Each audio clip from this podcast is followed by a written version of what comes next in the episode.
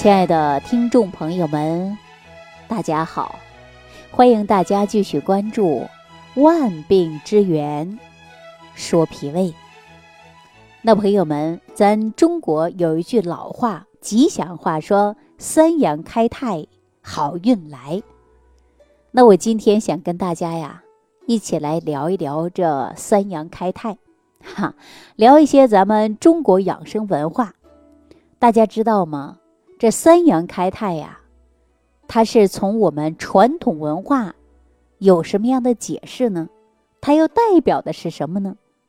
大家以往啊有没有研究过什么是三阳开泰呀？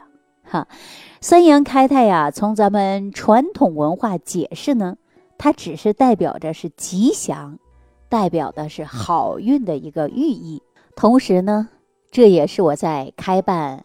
食疗益养研究院的过程中，啊，研究中医治病过程中，十几年不断的摸索和总结出来的集养生治病长寿的一套内养外调的综合方法。那说到这个阳啊，大家呢自然会想到的是太阳。太阳呢是太阳系的主角。我们古人呐，也许不知道太阳系是怎么回事儿。但是他们早早就看出，太阳是一个何等威严、何等不可轻辱的存在。无论是对于大地，还是对于月亮，它都是王。大家想一下，如果没有太阳，那地面永远将处于零下一百多度，月亮呢，也将消失在无边的黑暗中。所以，太阳或者说阳，对于我们生活的这个世界，它在任何方面都是绝对性的。对于生命来说呢，更是如此。那比如说，我们生长在地上的麦子啊、水稻啊、玉米呀，对吧？给牛羊吃的牧草，这些呀，都必须靠着太阳给予。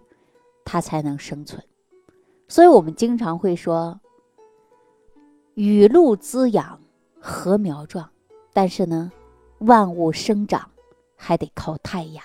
所以说，这个阳啊，它是有一定的重要性的。那石油、煤炭啊，都是亿万年前的生物化石，是被埋在地下的太阳光。人类文明的一切。从吃的食物到用的能源，全都是太阳的恩惠。如果真的有一天，我们人类移民到太阳系以外的地方，也要呢先找一颗与太阳差不多的恒星，在它们旁边找一个和地球相仿的行星。可以说，只要是生命啊，就。永远逃不出太阳的手掌心，而我们中华民族是一个喜爱阳的民族，正因为我们对阳的力量向往和尊崇，构成了中国人独特的崇阳文化。大家想一想，我们国家有多少个城市？啊，咱们国家呢，有一百一十七个城市。地区带有“阳”字的，你看，辽宁的沈阳，河南的洛阳，贵州的贵阳，陕西的咸阳，四川的绵阳，哈，等等等等，那太多了。不单是地名，我国自古以来呀，宫殿宇宙啊，都要坐北朝南，房屋摆设。首先考虑的是采光，一切家具陈列都不能挡着光。总之，生活的方方面面都要围绕的是阳的变化规律而进行。所以说呀，对于阳的重视追求，已经深深的渗透了我们中国人的骨髓里。而且，无论是身体里边的精神，阳永远它是个主导。而且必须是主导。就拿我们现在生活当中买房子来说，稍微年纪大点的人说：“哎呀，低层好，你看咱们小区有六层以下的啊，大多数啊都是上了年纪的老人，他们觉得安全。最关键的是上下楼方便，而像一些十五层以上的居住的呀，大部分都是年轻人。年轻人说什么呢？说高层。”啊，遮挡物少，空气好，视野好，噪音也小。但是不管选高层还是低层，有一个标准，那是公认的。无论是年轻人还是老人，啊，公认的一个标准。大家说哪个标准？那就是房屋首先呐是阳面儿，对吧？您看，呃，东南方向的太阳一升起来呢，就照到屋子里了。不单是早上，啊，而东南方向的房子，包括中午和下午，全天呢都能见到的是什么呀？阳光。所以呢，不管买房子还是做生意还是租房子，首先就是阳面的房子，因为只有了阳光充足，温度呢才能有保证。这样一来呢，我们平时家里的衣服啊、被子啊，它才能够让阳光充分的晒一晒。保持干燥通风啊，不会潮，不会发霉，对吧？大家也不会因潮湿而患有了其他别的病症，对吧？大家都可能啊会有这样的感觉啊，向阳的房子一进门啊亮亮堂堂的，嗯，阳光呢照进屋子里啊，让人心情啊一下子怎么样，它就能好起来。而阴面的房子呢，一进门啊就感觉到晕晕沉沉的，装修的挺好。总是有一种说不出来的一种不舒服的感觉，大家有没有这种感觉呀？还有呢，我们的天气，天气好的时候呢，是不知不觉的心情也好。如果说隔三差五的阴雨天，衣服也是潮的，路也是潮的，心也是压抑的。不是我们有这样的一句话吗？说阳光明媚，美好的一天开始了，哈哈，是不是？那在自然界当中啊，万物都离不开的是太阳普照和滋养，而身体当中同样是离不开太阳的。那大自然当中，太阳一出来就会觉得暖洋洋的，而人的阳气呢，阳气充足了，才能让人呐暖暖和和的。有没有这种感觉？这里呢，我们要给大家说。阳气对生命健康的第一个非常重要的作用，就是阳气对人体有温养的作用。所以说，身体的阳气跟自然当中的阳气，它同样是重要的。阳气就是跟太阳一样，这种温煦的功能呢，在我们身边呢有很多。比如说，大家都觉得热，全身冒汗，但是有的人还说冷。我们通常会说这种人呐。底火不够啊，阳气不足。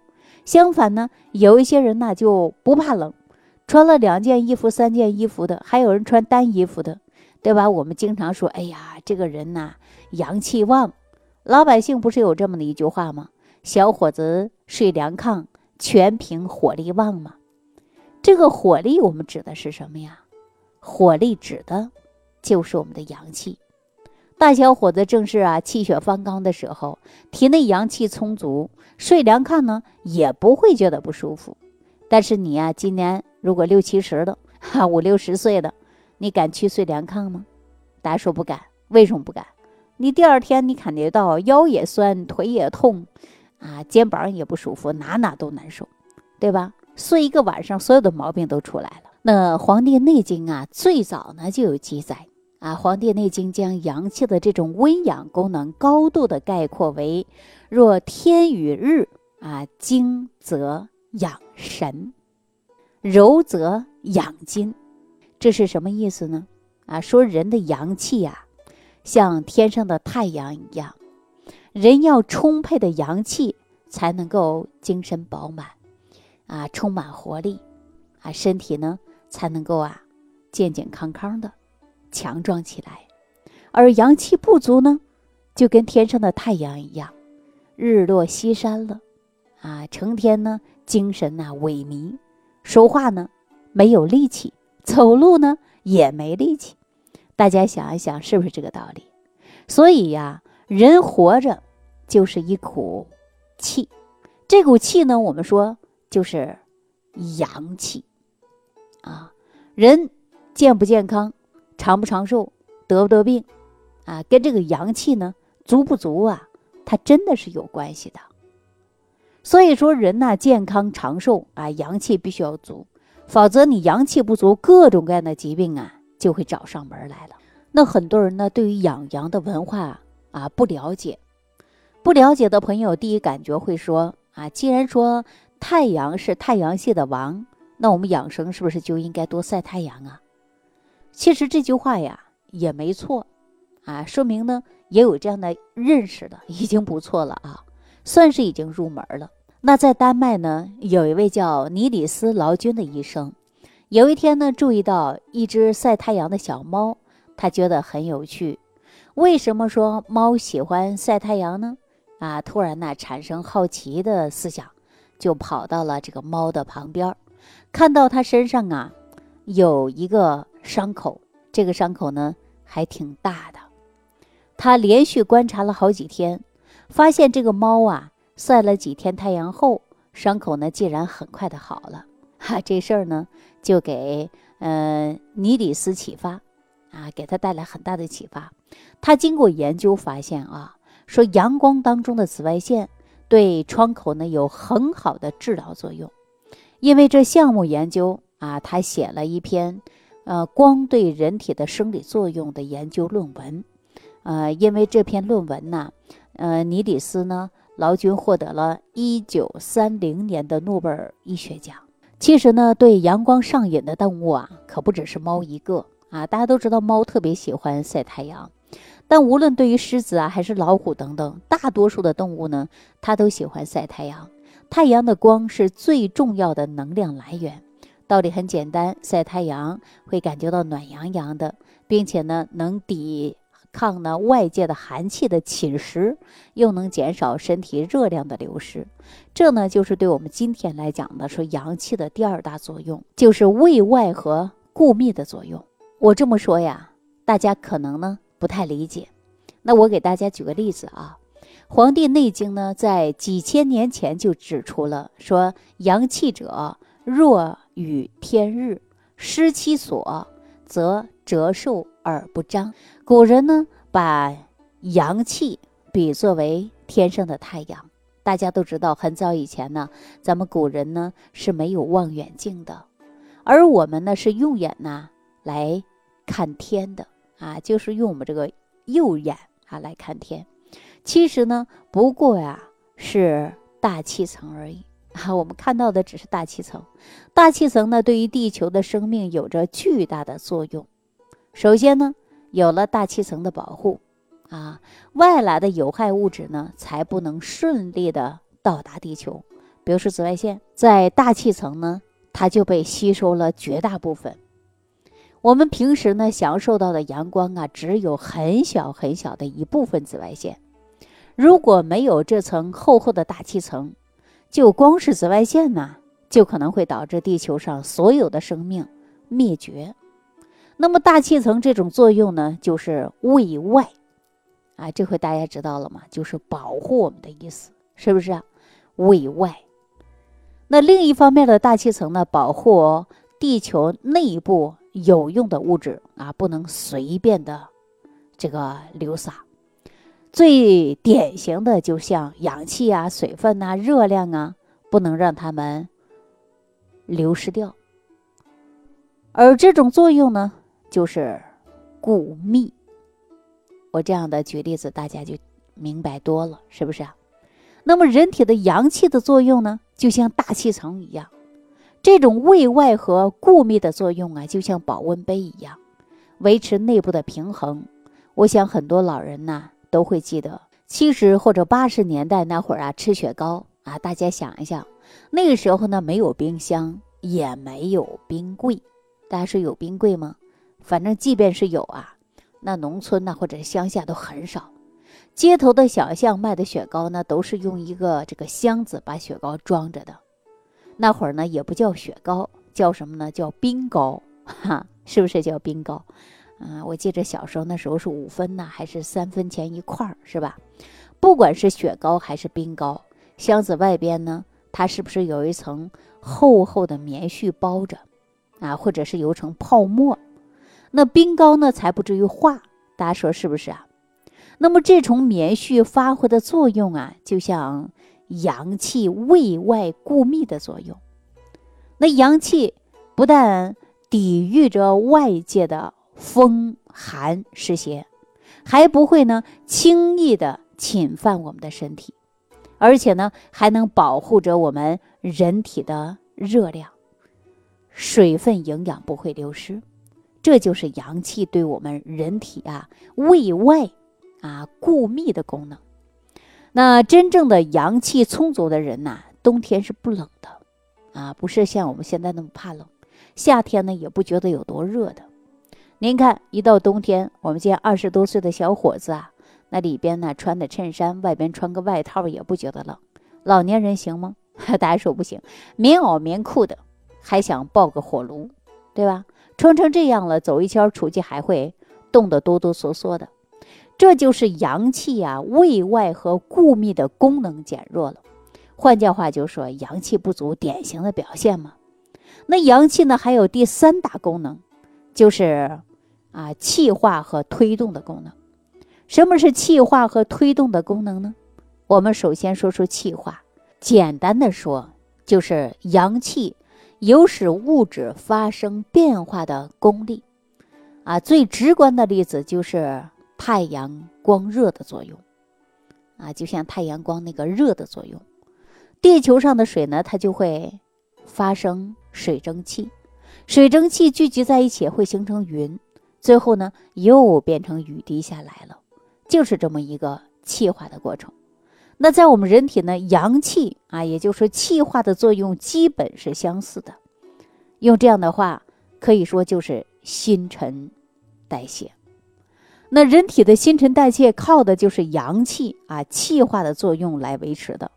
吃进去的东西呀，吸进去的气呀，在气化的作用变成了可以吸收利用的物质，进入了人体。在人体内呢，又在气化的作用。合成了人体有用的物质，充养人体。同时呢，分化出来没有用的废物呢，通过新陈代谢的一种方式，它排出去。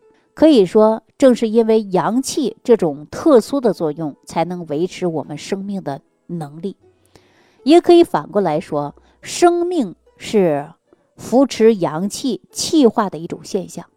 从中医的角度来说，人吸收了各种各样的食物精华。这是精，转换成能量，说的就是气，最后变成人的精神意志啊，是神。这就是我们常说的精气神之间的关系。所以说呀，我们每个人呢，呃，正常的生活都存在呢，需要阳气来支持的。人的生老病死也是由阳气来做主的。阳气充足，人就强弱；阳气不足，人就生病。阳气耗尽，这个人生命也就结束了。还有阳气推动的作用。那大家都知道，我们人呢是由很多组织器官构成的，我们能活着，全凭靠的这些组织器官发挥正常的生理功能作用。那这些组织器官的功能又靠着谁来实现的呢？我告诉大家，靠的，就是阳气的推动作用。中医里边有这样的一句话，叫“气为血之帅，血为气之母”。那大家想过，气跟血之间的关系，它到底是什么呢？它们绝对不是半斤八两，气血平衡的关系，而是一种呢从属关系。血能不能在全身的经络、脏腑、四肢百骸畅通流动和运行，把营养物质呢输送到五脏各个位置，全靠的就是气的推动它、领导它。如果没有气的领导，各个脏腑气弱了啊，就会疗血出血。这个统领血和各个脏腑的功能，就是阳气的推动功能啊。所以说，大家说阳气重不重要？要不要养阳呢？哈，告诉大家非常重要。所以说呢，养好阳气啊。那今天呢，我跟大家谈到了中医当中的养阳的文化，呃，让朋友呢对它也有初步的了解啊，了解呢阳气的三大功能。那阳气呢对咱健康的重要性呢，我下期节目当中啊，来再跟大家说一说啊，聊一聊养阳、生阳、扶阳啊这个话题呢，我下期节目当中啊来给大家讲。好了，感谢朋友的收听啊，感谢朋友的点赞、转发、评论。下期节目当中再见。听众朋友，如想直接联系李老师，请点击屏幕下方的小黄条，或者下拉页面找到主播简介，添加公众号“李老师服务中心”，即可获得李老师食疗营养团队的专业帮助。感谢您的收听。